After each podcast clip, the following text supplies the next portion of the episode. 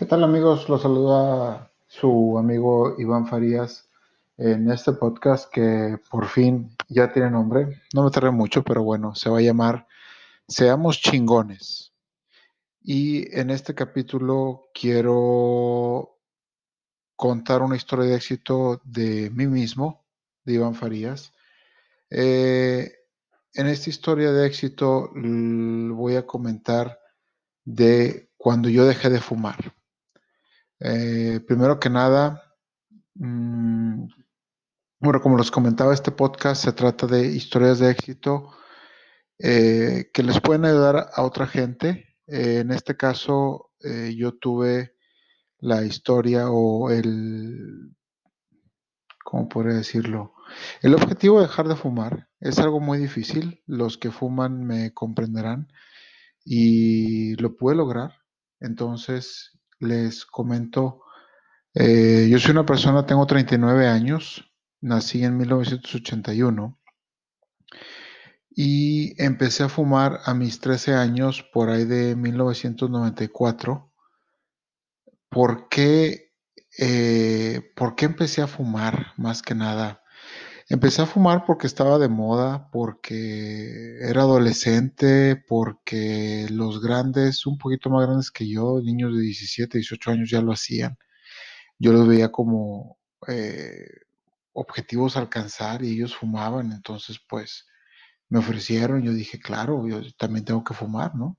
Y obviamente eh, salí de la secundaria y quería que todos me vieran fumando como una persona ya grande. Eh, obviamente yo sin saber del daño que me iba a hacer ese vicio, estoy hablando por ahí de 1994, por ahí de eh, dos años después, 96, ya cuando tenía como 15, yo ya compraba, yo ya tenía el gasto de cajetillas de cigarro, ya compraba mis cajetillas de cigarro. Eh, se empezó a hacer el vicio muy fuerte eh, obviamente, pues yo tan joven nunca lo noté como un problema. Yo seguía fumando, yo eh, seguía saliendo, todos fumaban con los que me juntaba. Obviamente eso influía bastante. Eh, influía también mi edad, mi, corta edad, que pues te sientes invencible esa edad como adolescente y no, no te das cuenta del vicio. Hasta que llegué a la, bueno, llegué a la facultad, fumando obviamente, ah, les hablo por ahí del 2002, 2003. Eh, empecé la facultad, yo ya me fumaba hasta una cajetilla de cigarros al día eh, la facultad, en la universidad.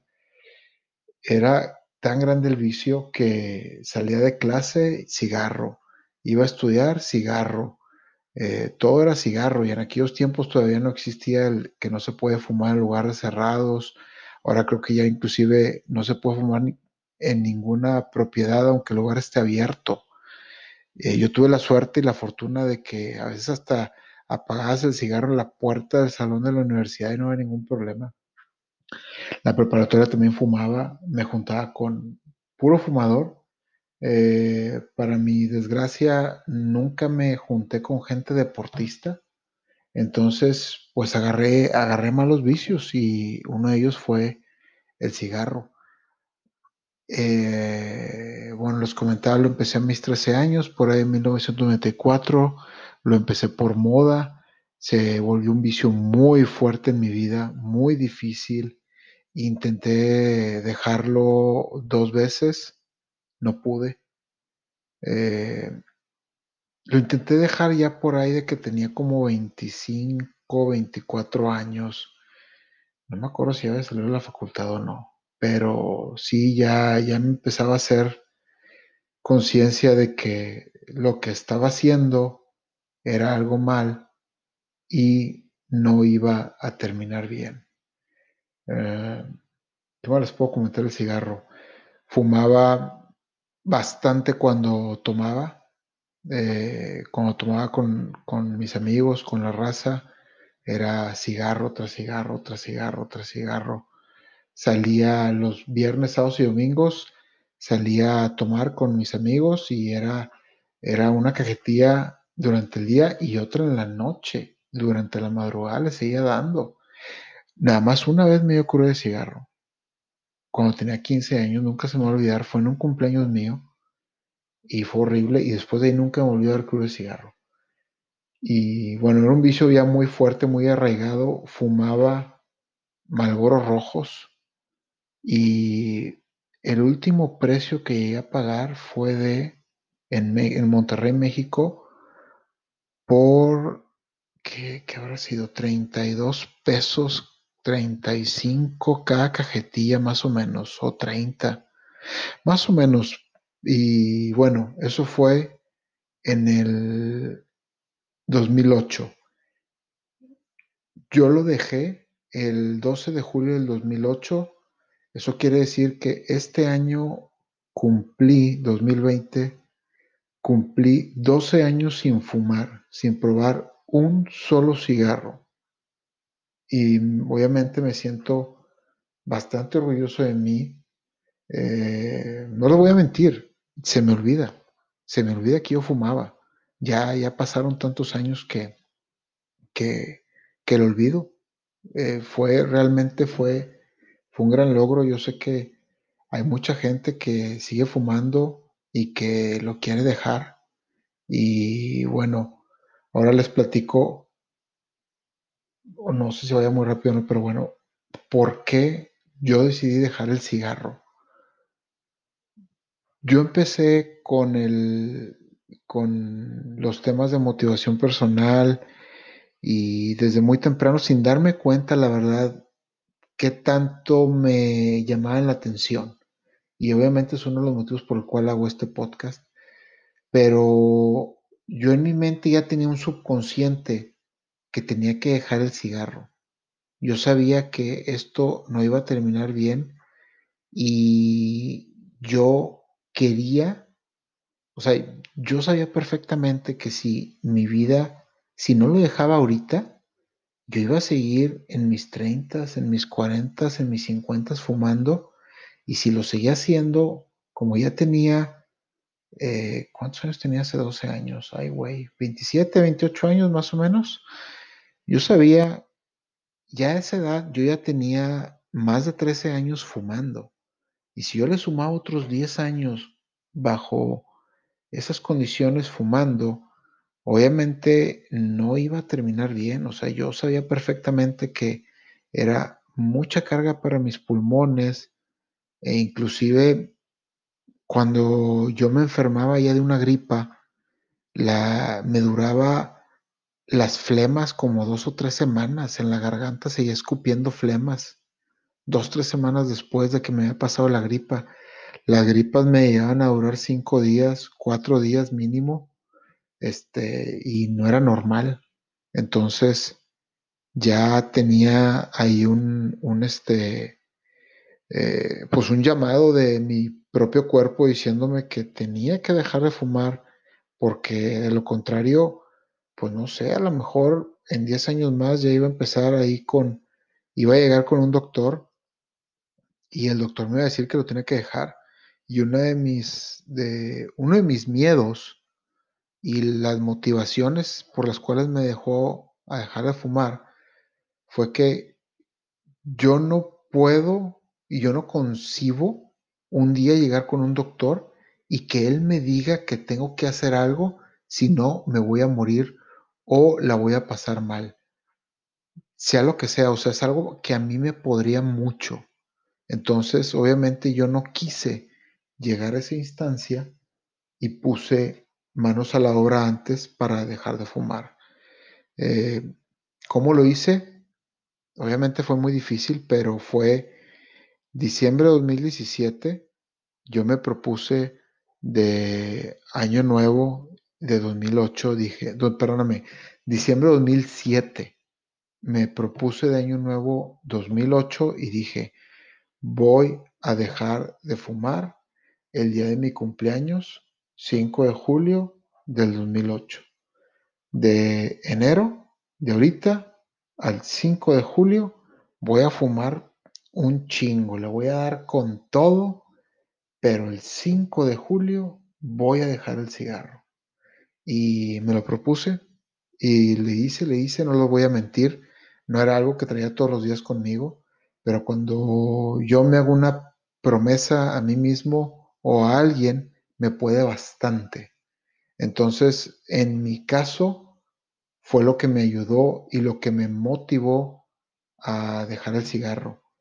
Llegó el mes de junio, yo ya traía en mente qué es lo que iba a hacer. Compré unas pastillas que te inhiben el, te inhiben la neurona que te llama la nicotina, algo así, no les voy a, no me acuerdo ni el nombre de las pastillas, no les voy a mentir. Eh, me costaron algo medio caras en ese momento, pero compré nada más un paquete de 30, era una por día, y las empecé a tomar siete días antes y le empecé a bajar la cantidad de cigarros siete días antes del 5 de julio. Y llegó el 5 de julio y no les voy a mentir, yo lo dejé el 12 de julio y no lo dejé el 5 de julio, que es mi cumpleaños.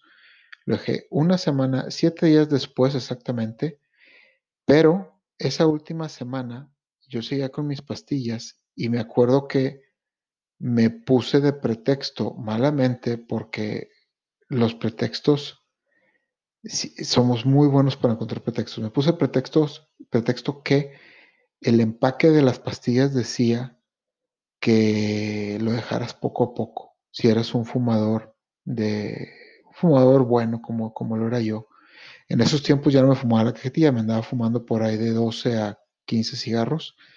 Entonces, esa última semana me fumé un cigarro diario todos los días después de cenar, me acuerdo perfectamente. Y el último cigarro venía de regreso de un rancho o quinta, como le quieran llamar, casa de recreación de mis abuelos. Íbamos a mi casa venía con mi hermana en el carro, yo venía manejando su carro y ella me dio un cigarro. Y ese fue mi cigarro del día y ese fue el último cigarro que fumé, 12 de julio 2008. De ahí para acá, una vez, como dos, tres años después de eso, en una fiesta, no he vuelto a fumar, pero bueno, voy a decir, no he vuelto a fumar, pero les comento, en una fiesta me acuerdo, eh, tomé un cigarro, le di dos toques y el día siguiente me olía tanto la cabeza y en ese mismo rato de María. Eh, pero bueno, también, ¿qué les, ¿qué les espera? Déjenles comento también a los que fuman, qué viví y qué me pasó a mí después de fumar. Muy importante, después del 12 de julio. Eh, obviamente las siguientes semanas tuve una ansiedad importantísima, altísima, no podía dejar de pensar en el cigarro, pero poco a poco, conforme van pasando los días, tu cuerpo va dejando de pedirte el cigarro. Entonces, una semana después era un poquito más fácil. Dos semanas después te acordabas menos. Un mes después ya te acordabas menos.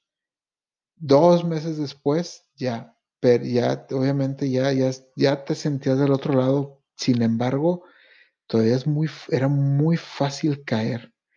Tres meses después, ya prácticamente ni me acordaba que fumaba, ya lo veía y era así algo externo.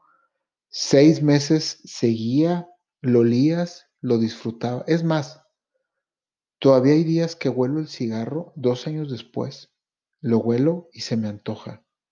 Pero se me olvida tan rápido que se me antoja que, que o sea, no, ya no, relativamente les juro que no tengo ese vicio, no tengo esas ganas. Sin embargo, mm, por ahí está dentro de mí esas ganitas que se quedan, pero la promesa que me hice a mí mismo fue más grande. Digo, sin embargo, obviamente el cuerpo y nuestra mente ayuda a que ya no regrese ese vicio. También lo que me ayudó mucho fue que tres meses después de que yo dejé de fumar, conocí a mi ahora esposa Miriam.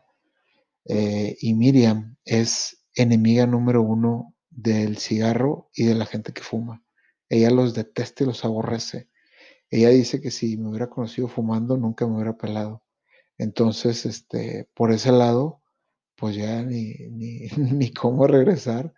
Eh, obviamente si ahorita regreso a fumar, eh, no creo que le guste, pero este, obviamente no lo haría. Yo sé que es más malo el daño que me hace y yo no quiero, eh, yo no quiero morirme de efisema pulmonar o de cáncer o de todas esas enfermedades que ponen las cajetillas de cigarro hoy en día. siento que es un vicio muy feo y muy difícil de dejarlo. pero bueno, con todo esto que les acabo de contar, eh, lo más valioso es que lo pude hacer, eh, me costó trabajo, pero yo soy una persona común y corriente como todas las demás. No, vaya, no soy ni rico, ni pobre, ni nada. Simplemente me nacieron las ganas y esas ganas les pueden hacer, le pueden hacer a cualquiera que quiera dejar el cigarro y lo puede dejar. Estoy plenamente seguro. Soy la persona más, como les comento, común y corriente que existe. Entonces, si yo lo pude hacer, si yo lo pude hacer, cualquiera lo puede hacer. ¿Fácil? No, no es fácil, es muy difícil, pero si andan en eso, propónganselo, propónganselo y espero que les haya servido mi experiencia y si no, eh, pues creo que al día de hoy es que existen 38 mil podcasts más de cómo dejar de fumar o videos en YouTube o mucha, mucha, mucha ayuda, pero eh, principalmente les comento, todo está en la mente. Mantengan la mente, recablense para dejar de fumar y espero que lo cumplan, espero que lo hagan y si lo hacen, por favor, no dejen de escribirme y díganme que lo hicieron. Voy a estar muy contento. Aún así haya sido una persona que le haya servido mi tip y que me lo diga en el 2028, me voy a poner muy contento. Bueno, los dejo. Eh, bueno, ya son las noches acá. Yo vivo en Montreal, Canadá. Y eh, les deseo lo mejor. Y hasta el siguiente podcast. Gracias.